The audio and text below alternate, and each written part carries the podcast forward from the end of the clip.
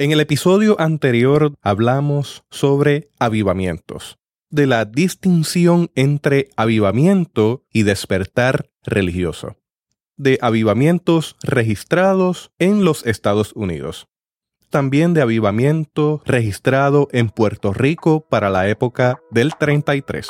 Hubo un periodo de silencio, algo pasó, y hablamos sobre una solución en cuanto a los desacuerdos entre los misioneros y la gente local. Hoy en Teobytes seguimos hablando sobre avivamientos. Teotecnología.com presenta Teobytes. Busque una taza de café, de té o de chocolate y siéntese a la mesa con nosotros porque este tema será de gran bendición a su vida y a la vida de su iglesia. Saludos y bendiciones, les habla Jesús Rodríguez Cortés y les doy la bienvenida a esta edición de Teobytes. Nos acompaña nuevamente el reverendo Alexander Fontanes para dialogar sobre avivamiento a través de la historia, incluyendo el ámbito local en nuestra iglesia en Puerto Rico. Alexander está culminando su doctorado en historia y está llevando a cabo una tesis muy interesante sobre los procesos de avivamiento en Puerto Rico y le invitamos a que esté a la expectativa para seguir hablando de esta temática. Le recomiendo que si usted ha tomado el podcast en este punto, regrese un paso hacia atrás, al episodio 19, donde tendremos la base de esta discusión que va a continuar en este episodio número 20. Alexander, bienvenido a Teobytes. Gracias Jesús, gracias a todas las personas que han sacado un ratito para tomarse este café o esta tacita de té con nosotros en este podcast. La verdad es que nos sentimos honrados de acompañar a este hombre que la historia le va a estudiar como uno de los pioneros de la teotecnología y del uso de estas redes y de este instrumento que Dios ha provisto para expandir este evangelio.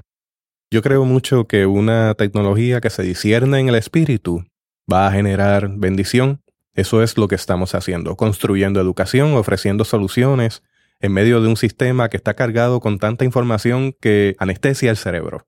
Esto es información que construye, que edifica y que ayuda a nuestro laicado y pastoral. Ciertamente, Alexander, me llamó mucho la atención los puntos que traíste a la mesa y culminaste con dos iglesias que terminaron fuera de la hermandad. ¿Podrías recapitular eso? Estábamos hablando en el podcast anterior sobre lo que había ocurrido en el avivamiento del 33 y cómo a mediados ya de la década de los años 30 la relación entre los misioneros y los pastores y el liderato laico y las personas las iglesias había llegado a unos puntos comunes y la misión, que era la forma como se le llamaba en aquel entonces, continuó con soluciones salomónicas, con intervenciones externas y en el 1937, que fue lo que culminamos en el último podcast, dos de las iglesias discípulos de Cristo quedaron fuera de la misión. Parece ser que aquello que comenzó en el avivamiento del 33 ya había pasado a un segundo plano. Esas experiencias carismáticas que están documentadas en Joaquín Vargas, en Crenley Cruz, y, que yo tuve el privilegio de entrevistar al hijo del pastor de la iglesia en calle Comerío, al hijo de don Vicente Ortiz, quien era parte de la misión y fue un líder fuerte, quedaron en un segundo plano. El mismo Vicente Ortiz fue moderador de la misión. Florentino Santana, que escribe Últimas Experiencias Espirituales, es un líder influyente luego del avivamiento del 33 se convierte en una de las voces más importantes, si no la más importante, de este movimiento religioso en Puerto Rico y que ha trascendido y ha llegado más allá. Pero en el 1937 ocurrió algo que estudiando el avivamiento lo encontré en las actas de la Iglesia Cristiana Discípulo de Cristo en Buenavista, viendo un acta que se, llama el acta histórica, así como le llama la, la iglesia en Buenavista, me percato que allí está un periodo de tiempo donde la iglesia Discípulos de Cristo en Buenavista se llamaba Asociación Discípulos de Cristo de Buenavista Incorporada. Entonces, cuando yo veo esto, eh, bueno, esta iglesia fue una iglesia independiente en este periodo de tiempo. ¿Qué fue lo que ocurrió?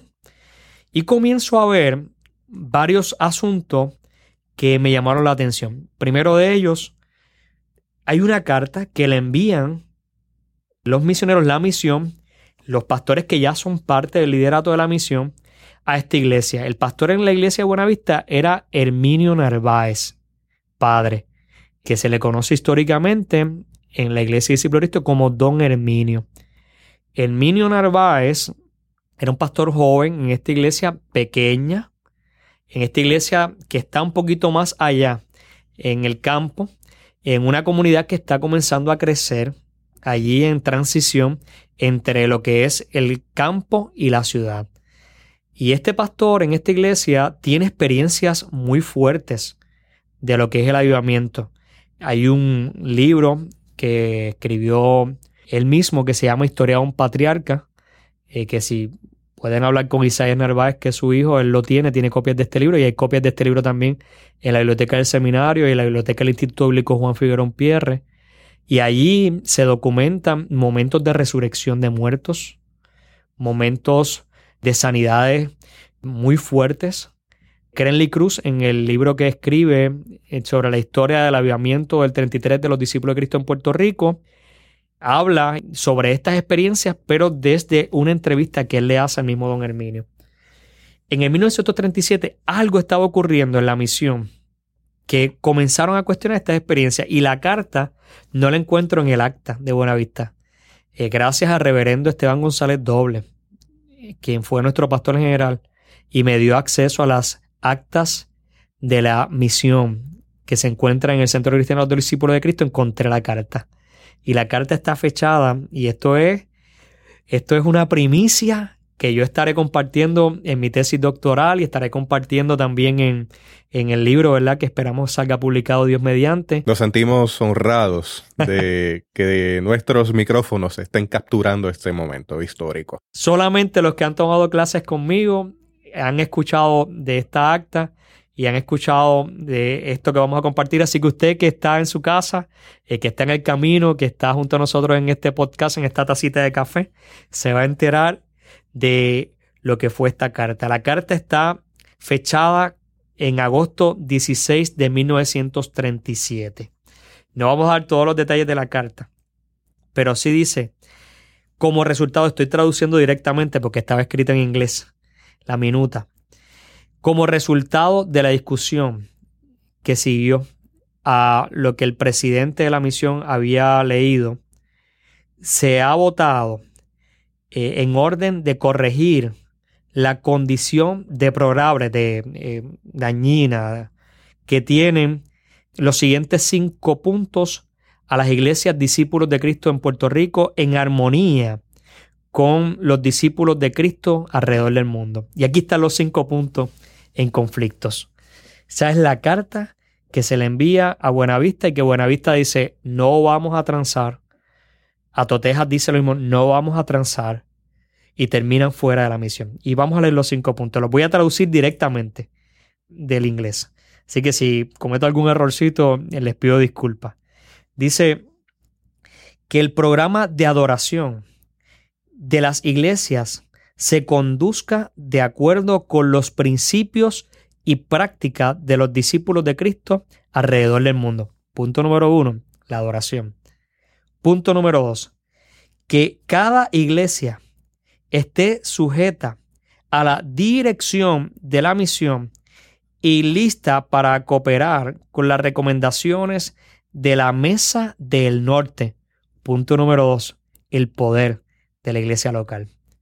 Punto número tres, que todas las prácticas, tales como, entre comillas, el hablar en lenguas, los trances, el aplaudir con las manos, las profecías, todas las demostraciones ruidosas sean eliminadas de las iglesias. Punto número cuatro. Que haya disciplina a los miembros que cooperen con los grupos disidentes Y punto número cinco, que cualquier miembro que rehúse cooperar en llevar adelante estos puntos mencionados sea eliminado de la membresía de nuestras iglesias. Dice, y fue votado ese jueves, agosto 24, en esa reunión donde todos los trabajadores de la misión, incluyendo aquellos que habían estado como voces protagónicas en el conflicto del 33, firmaron en su reunión celebrada en McLean Conference Ground. Así que... Hubo coacción. Sí, y entonces es como eh, eh, algo cambió en, esa relación porque es como echar para atrás un proceso, ¿verdad? Que había comenzado en el 33. ¿Qué fue lo que ocurrió? Pues no tenemos todos los detalles. No tenemos todos los detalles, pero sí sabemos que esto llevó a dos de las iglesias a salir del 1937 hasta el 1942 cuando se reincorporan.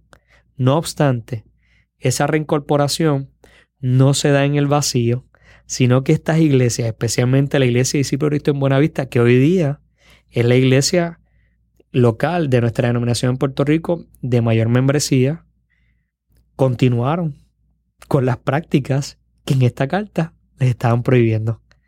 Así que esa influencia de los misioneros se dio, pero como muy bien habla Chuco Quintero en uno de esos de estos escritos más influyentes dentro de la religiosidad popular, hay un elemento enmascarado.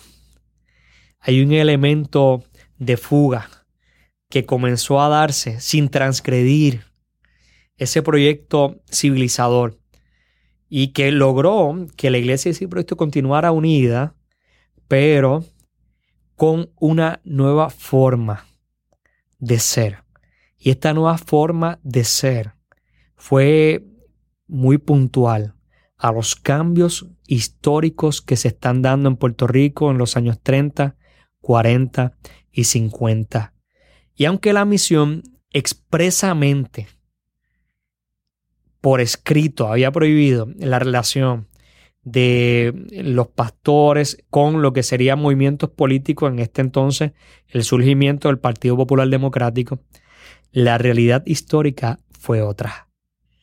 En el 1964 Jesús y aquellos que nos están sintonizando, encontramos en el archivo de la Fundación Luis Muñoz Marín una carta dirigida por don Luis Muñoz Marín directamente a Florentino Santana agradeciéndole por su apoyo expreso al entonces candidato alcalde de Bayamón, el hijo de Leonardo Castro, Julito Castro.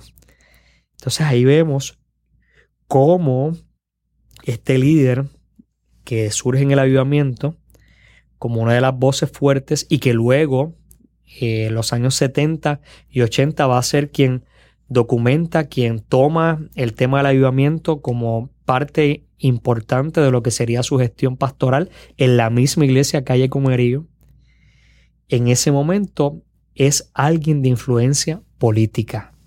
Y es alguien de influencia política al punto de él mismo decir en uno de sus libros que es muy conocido, que se llama Pastor sí, alcalde no, que don Luis Muñoz Marín le llama a él personalmente para pedirle que fuera el alcalde de Bayamón y él declinó hacerlo porque puso por encima su gestión pastoral a la de ser alcalde.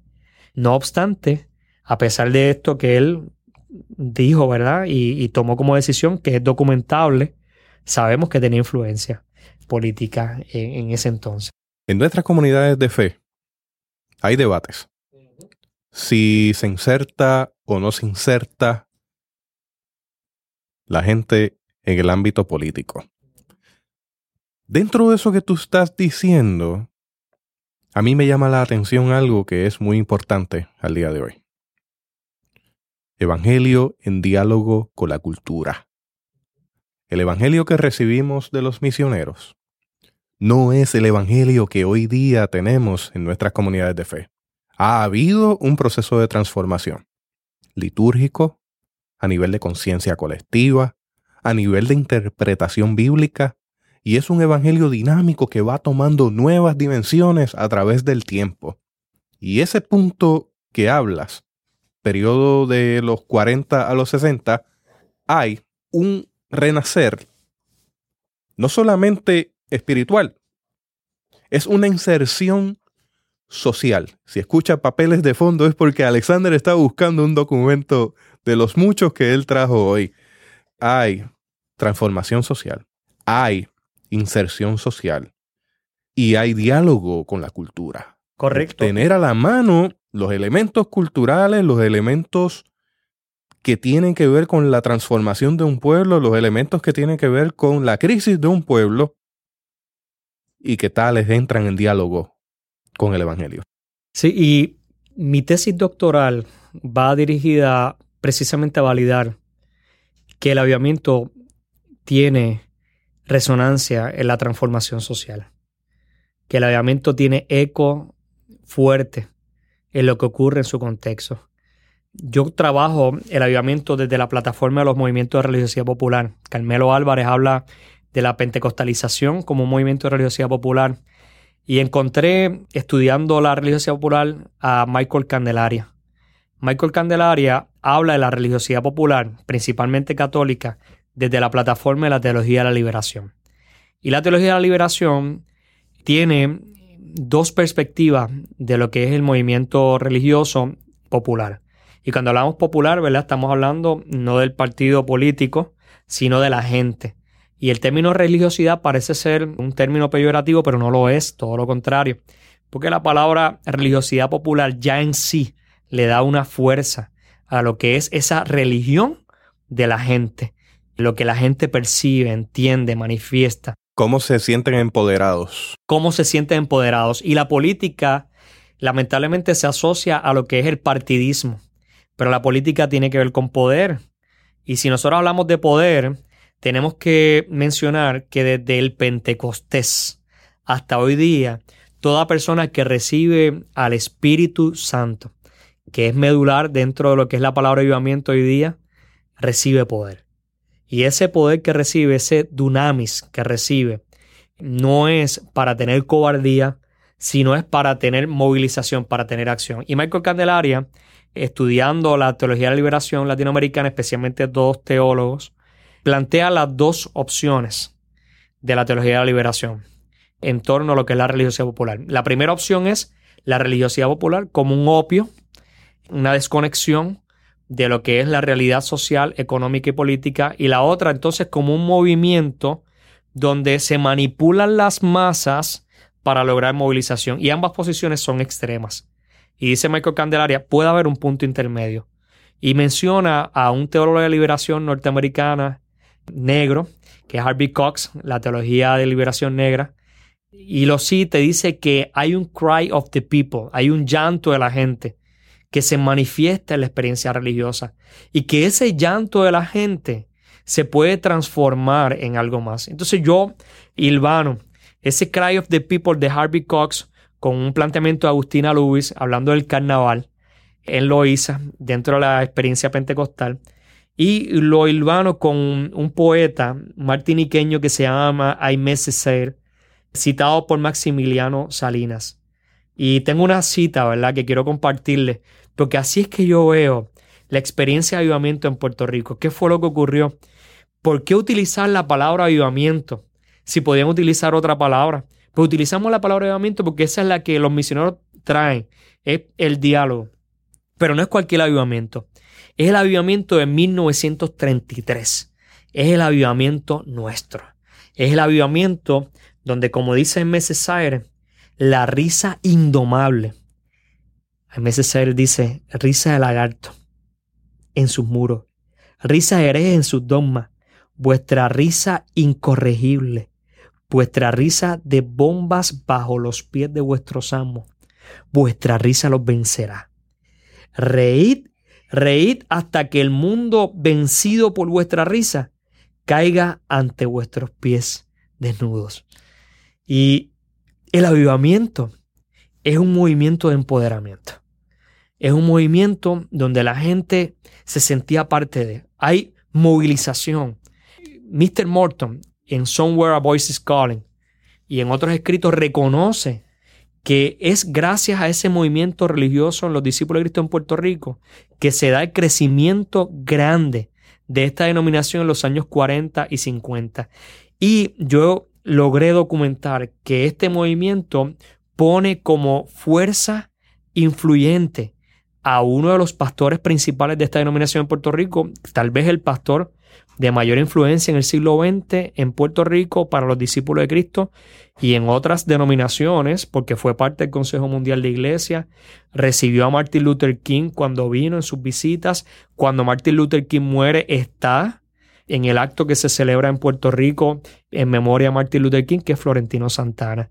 Y este pastor acompañó y apoyó públicamente a quien sería el candidato a alcalde y que fue alcalde en Bayamón, el señor Julio Castro. Y esta influencia continuó, continuó, eh, el avivamiento hizo relevante a la iglesia, al proyecto misionero, para las condiciones que los puertorriqueños y puertorriqueñas estaban llevando. Y en los años 70, y este mismo pastor, Florentino Santana, es el pastor de Calle Comerío, y comienza a tener unas reuniones nuevamente de avivamiento, ¿verdad? Por decirlo de alguna forma, donde hay un nuevo despertar religioso. Y es importante ver que en ese punto donde estás detenido, ha ocurrido una crisis generacional, producto de las guerras, producto de la crisis local, que tiene que ver nuevamente con la economía, al momento en que entramos en los 70. Muy bien, Jesús, muy bien. Eh, Jesús fue muy buen estudiante de este seminario. Yo tuve el privilegio de darle clase y la verdad es que me siento más honrado de tenerle como parte de esos discípulos.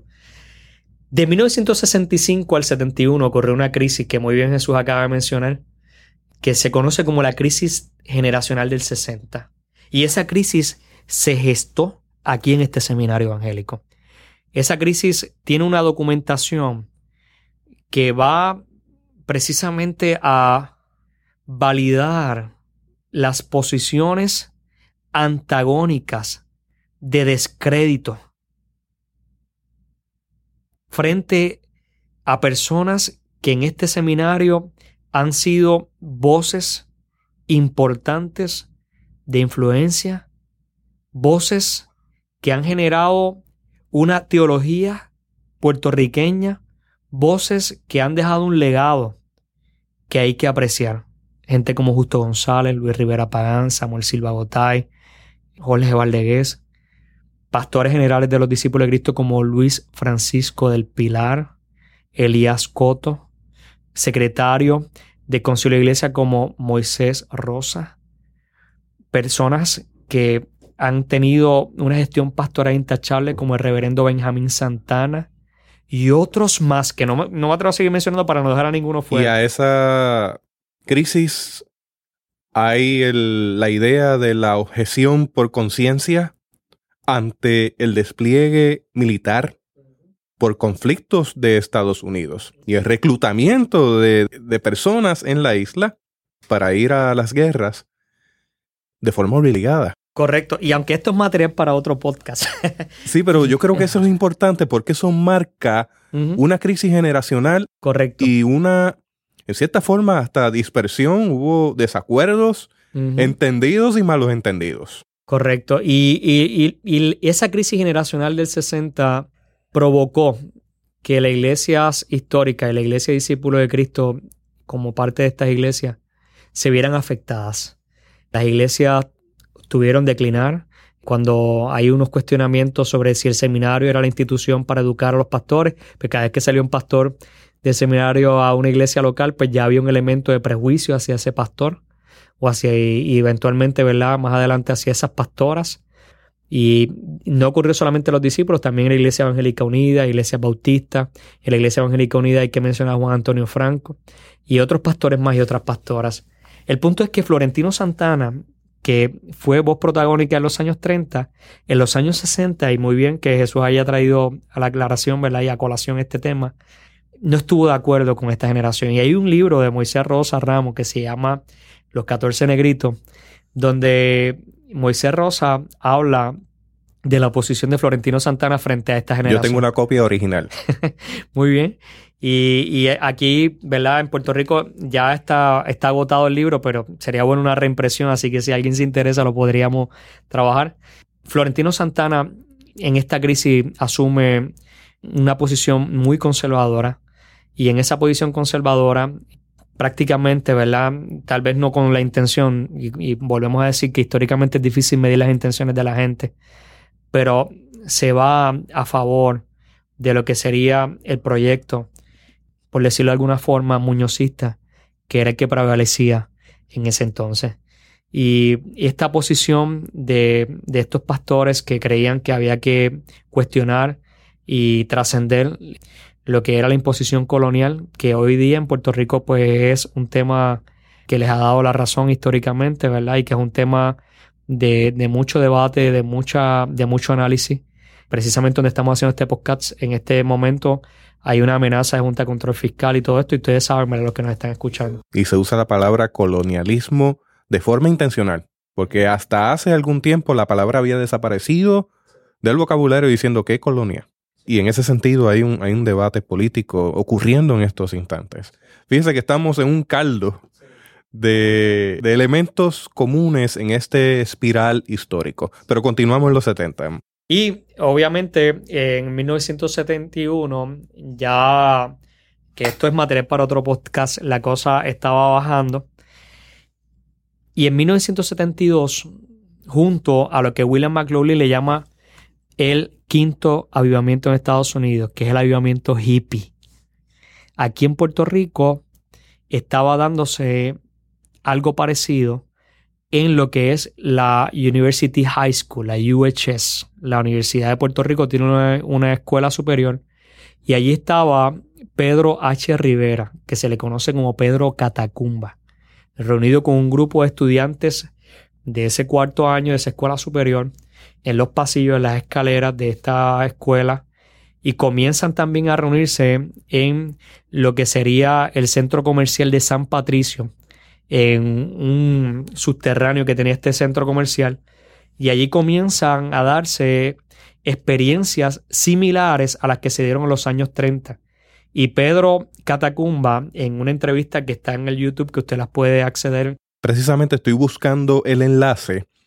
El enlace sería www.youtube.com diagonal user diagonal SE PR Edu. Si usted va a YouTube, puede buscar el canal SEPR Edu y allí va a encontrar dos videos importantísimos.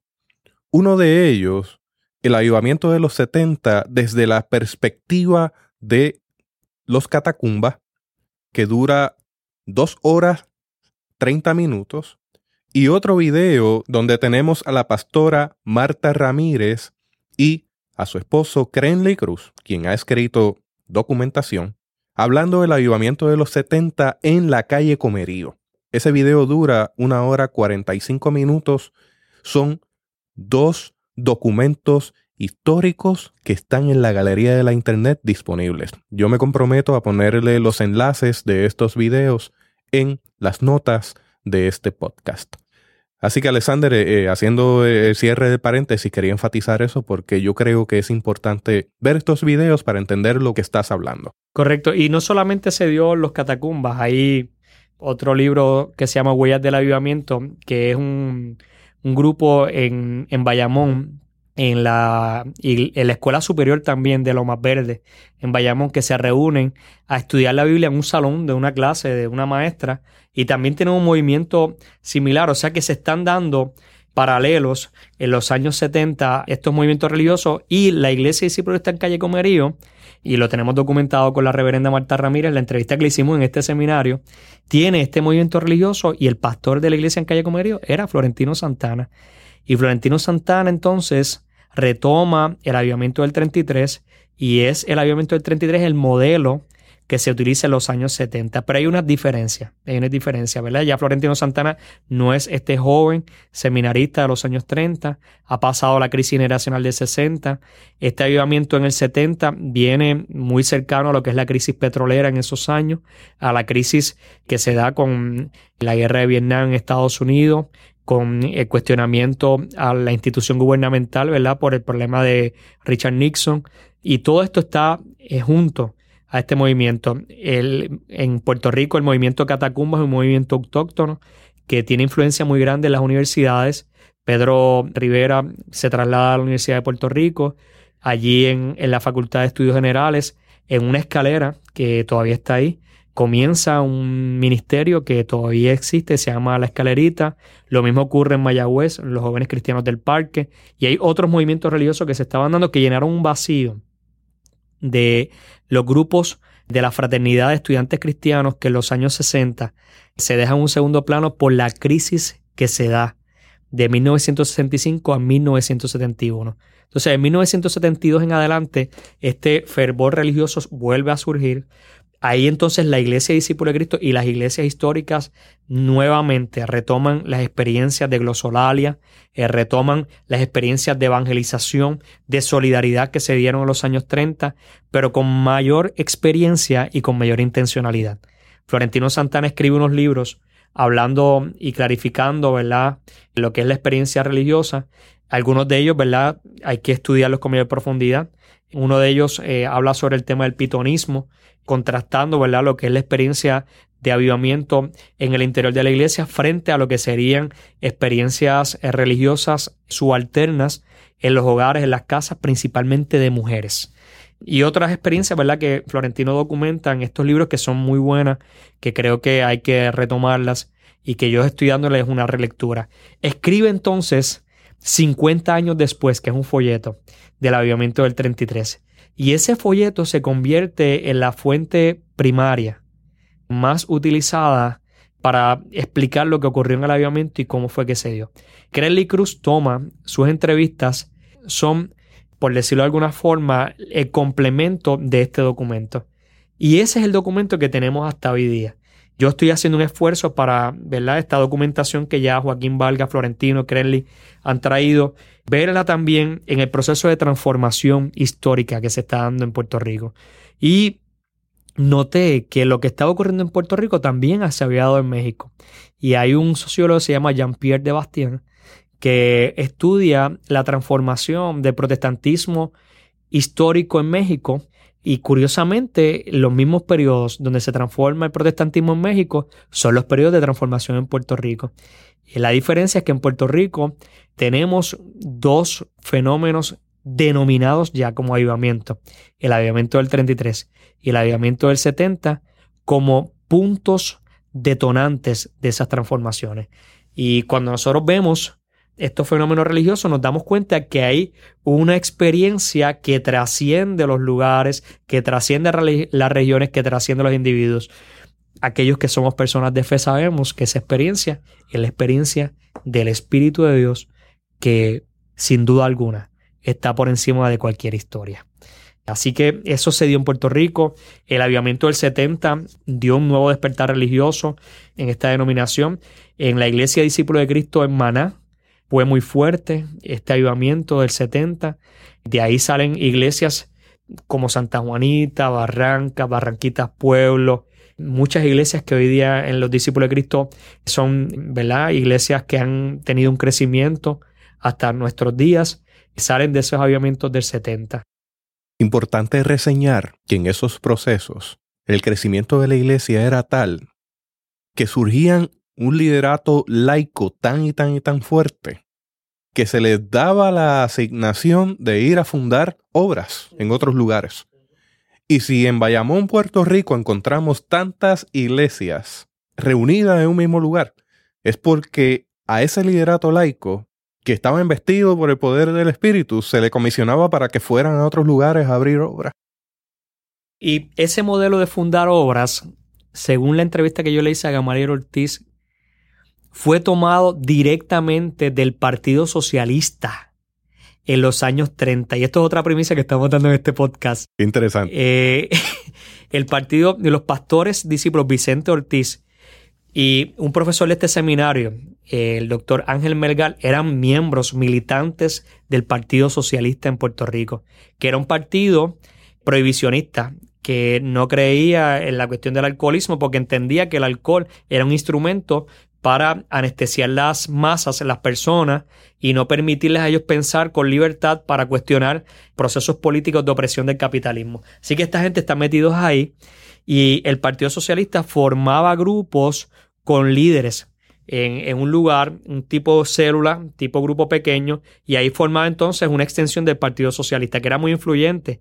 Ahí está Santiago Iglesias, el mismo Luis Muñoz Marín, escribe y dice que seguía siendo socialista aun cuando había gobernado Puerto Rico. Es más, hay un escrito que está en la Fundación Luis Muñoz Marín que dice que él era más socialista que nunca.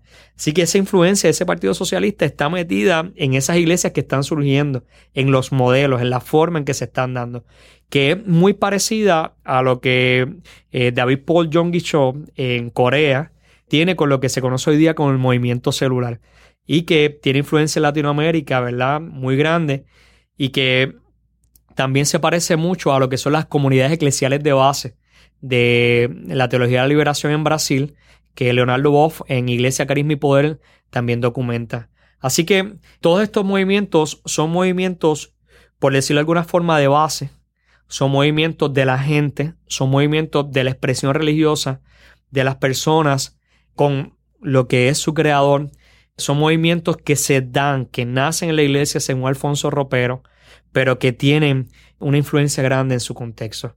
¿Cuáles son los puntos comunes en los avivamientos? Según McLaughlin, está el tema de la crisis en la identidad cultural. Según John B. Bowles, está el tema de la identidad religiosa y el decaimiento de la religión. Según George Thomas, es el tema de vincular a la persona directamente con Dios y más que con ese contexto inmediato, un contexto trascendente. Yo he leído a Charles Finney, que tal vez es la persona más influyente en el tema del avivamiento a finales del siglo XIX y que es la concepción de avivamiento que traen los Peters a principios del siglo XX a Puerto Rico. Y Charles Finney habla de una metodología para que la iglesia pueda experimentar un avivamiento. Leonardo Ravenhill Tal vez es la persona que más cuestiona y dice la iglesia necesita un avivamiento. Y escribió el libro de ¿Por qué no llega el avivamiento? que se lo recomiendo. Y Charles Finney, Leonardo Ravenhill, McLaughlin, todos mencionan puntos comunes. Hay un decaimiento en la experiencia religiosa. Hay un decaimiento que puede ser producto de la circunstancia social, política, económica, puede ser producto de la crisis cultural, pero esa influencia se, se refleja directamente en la experiencia religiosa. La persona deja de creer y al dejar de creer pierde el contacto con lo que es lo trascendente. Y cuando una persona pierde contacto con lo trascendente, deja de vivir hacia algo más, hacia alguien más, y comienza a ser víctima directa del estancamiento de su circunstancia. Pero cuando alguien trasciende, ve más allá de lo que en el momento le pueden estar presentando, esa persona tiene posibilidades y tiene esperanza. A modo de testimonio personal, en el 90 yo tenía 15 años, un momento muy trascendental en mi vida. Y yo me encontraba en un retiro, fíjese qué interesante, el campamento Clement Marlin Morton. He escuchado a Morton varias veces en esta conversación.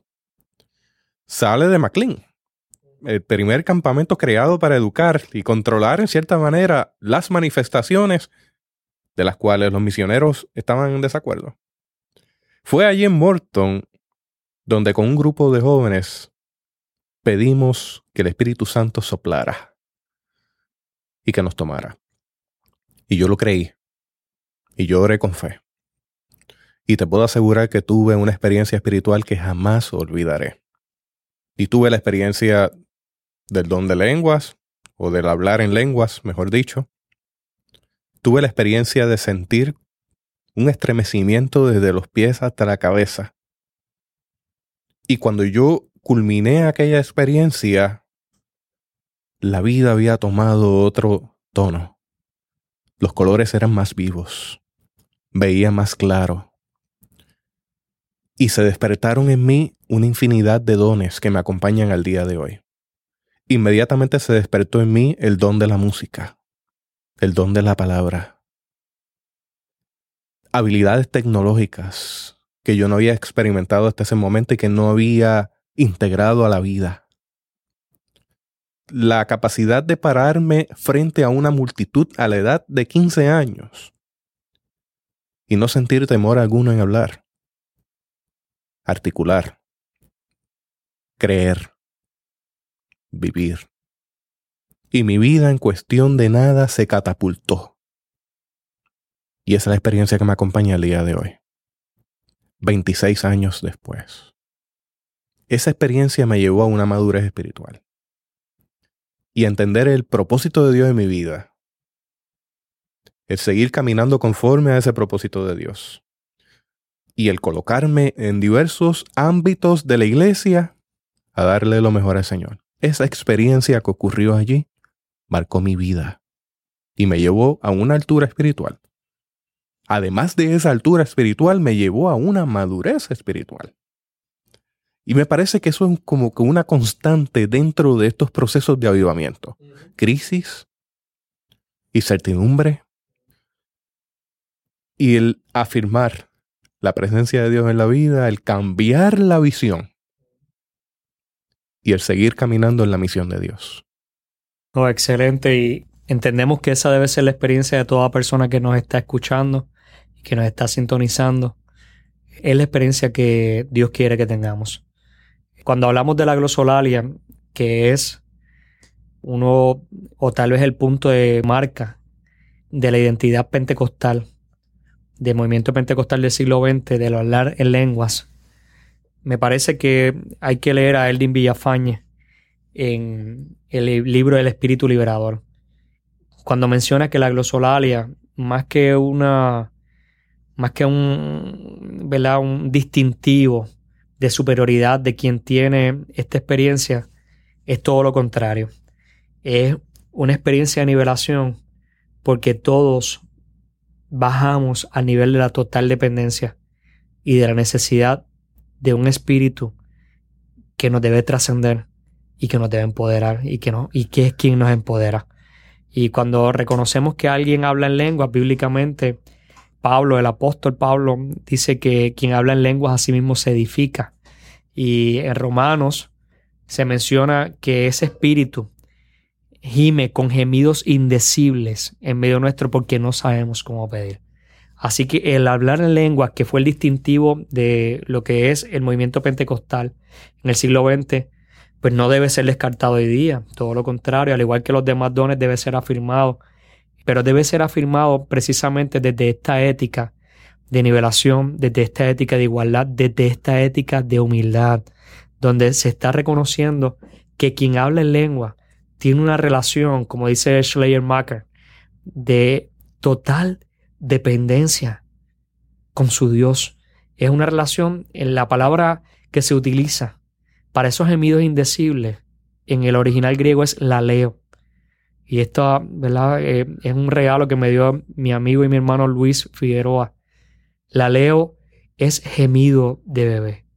Cuando el espíritu gime en y a través de nosotros, lo hace como un bebé hablando con su papá.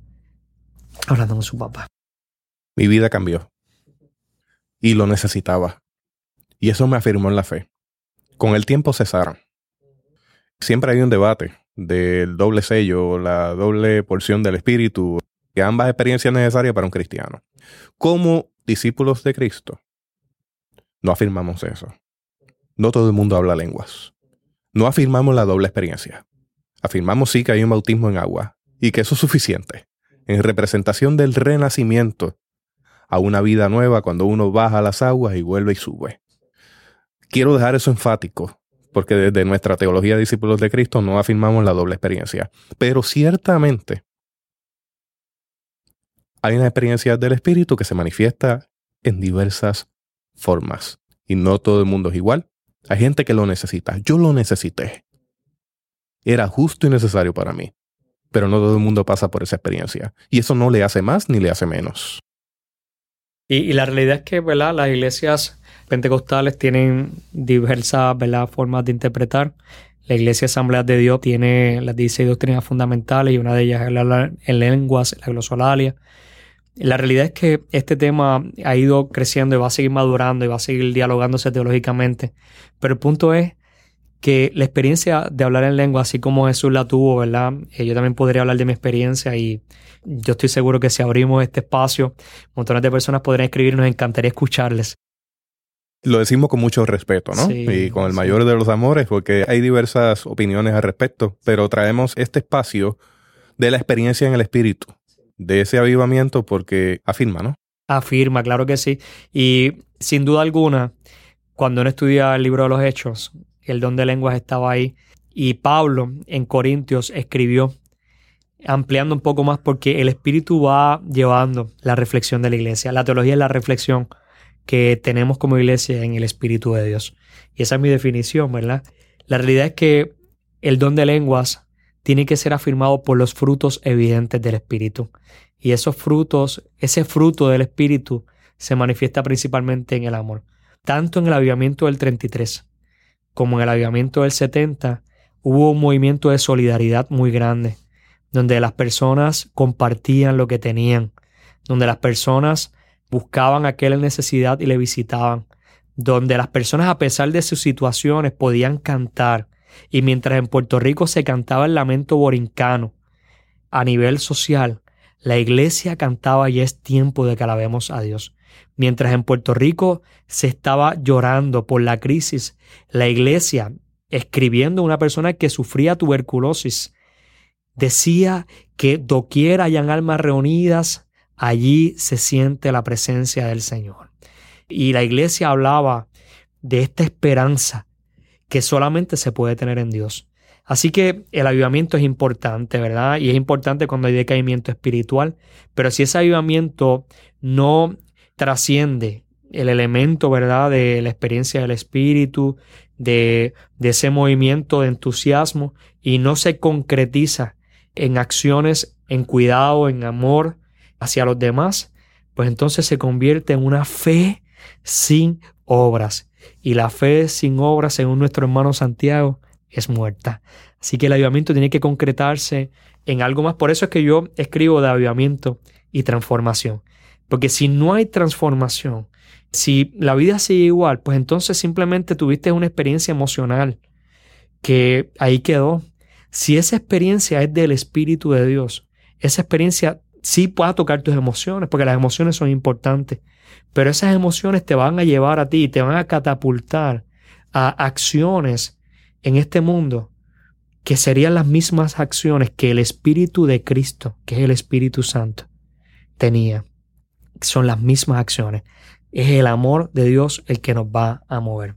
Así que ahí vamos, ¿verdad? Yo estoy planteando un consejo y un concepto que espero que sea el cierre de la publicación que el año que viene, Dios mediante, esperamos que esté, que es el concepto del avivamiento permanente. Yo quisiera que nos compartieras un poco sobre eso sin comprometer demasiado tampoco el trabajo, porque sé que estás defendiendo la tesis. Sí, sí, sí. Así que estás en, en el proceso de escribir, de culminar, compilar, encuadernar, defender, pero me gustaría que compartieras algo sobre eso. Sí, estudiando principalmente a David Paul John Cho en la iglesia de Corea, me llama la atención varias cosas. Primero, la iglesia de Sao Moon, que es la iglesia que pastorea y que pastorea David John Cho hasta hace poco tiempo. Es una iglesia que nace en un país del tercer mundo. Las iglesias, ¿verdad?, de mayor cantidad de membresía en el mundo son iglesias del tercer mundo. Empoderamiento. Hay un empoderamiento de la gente y hay una transformación económica. en Corea del Sur hay una transformación política y David Paul Jong Cho habló muchísimo del avivamiento. Y en el libro La oración es la clave para el avivamiento. Él habla de la importancia de mantener la iglesia en este mover. Y a mí se me ocurrió la idea de llamarle a esto el avivamiento permanente. A mí me parece que el avivamiento no tiene por qué ser en un momento dado ya, sino que pueda haber un avivamiento continuo y constante. Y yo quiero cerrar, ¿verdad?, compartiéndoles que las iglesias pueden experimentar avivamiento continuo, permanente. Tal vez se le puede llamar de otra forma, el nombre es secundario. Lo importante es que la iglesia debe estar en una comunión constante, debe estar en un cuidado de esa vida espiritual. Y más que buscar una manifestación X, Y o Z como el símbolo evidente del mover de Dios, debe buscar que los frutos, el fruto del Espíritu, el amor de Dios, esa comunión con Dios, esa comunión con tu prójimo, esa comunión contigo mismo, esa comunión con la creación, esas relaciones, como decíamos en el primer podcast, afirmadas, balanceadas, deben ser el norte de la iglesia.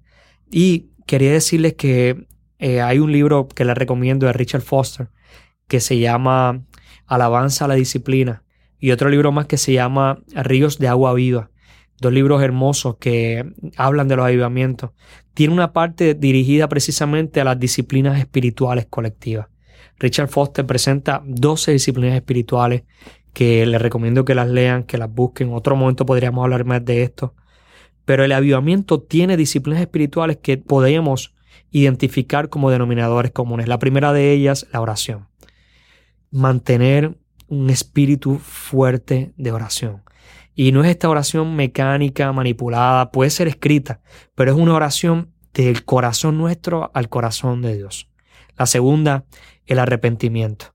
Si las cosas están como están, ver cuál ha sido nuestra responsabilidad, cuál ha sido la responsabilidad de otro, asumir responsabilidad, pedir perdón, cambiar el caminar, buscar dirección de Dios. Eso es arrepentirse, es esa metanoia, esa transformación de la mente, esa renovación del entendimiento. La tercera, la palabra de Dios. Tiene que haber una guía, un documento base. El avivamiento o el movimiento religioso, sea cual fuere, sin un texto que sea base, que sea autoridad, se convierte en fango en los ojos sin dirección. Así que tiene que haber algún norte, la palabra de Dios, esa experiencia de Jesús contenida en los evangelios, debe ser fundamental para un avivamiento. Y número cuatro, debe haber la solidaridad.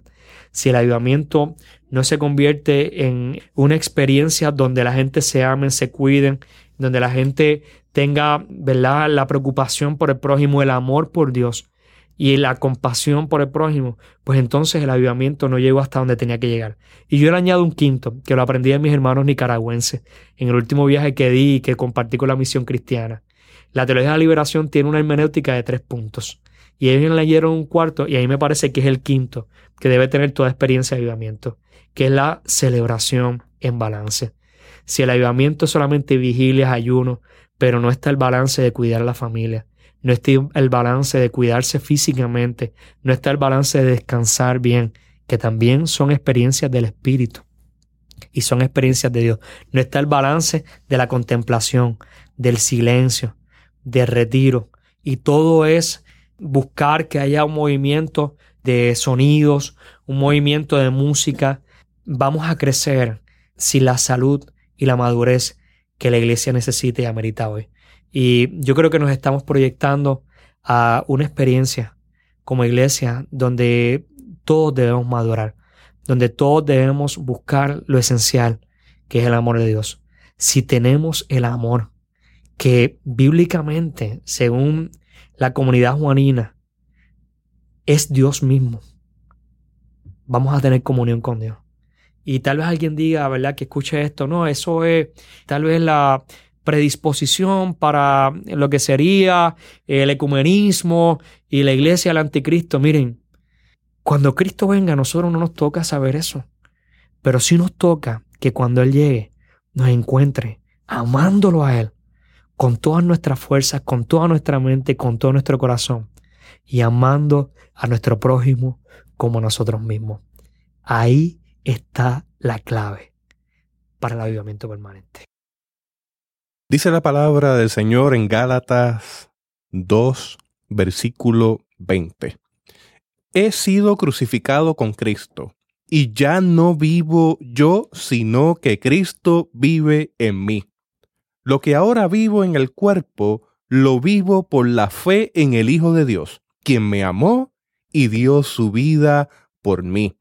Ese punto que Alexander afirmó sobre la relación con el Señor y la relación con nuestros hermanos y hermanas está contenido en ese texto en Gálatas, porque la cruz nos recuerda que tenemos un pacto con el Señor basado en amor Geset, amor de pacto, que abre la vía con el Señor por medio de Jesucristo en el ámbito vertical de la cruz.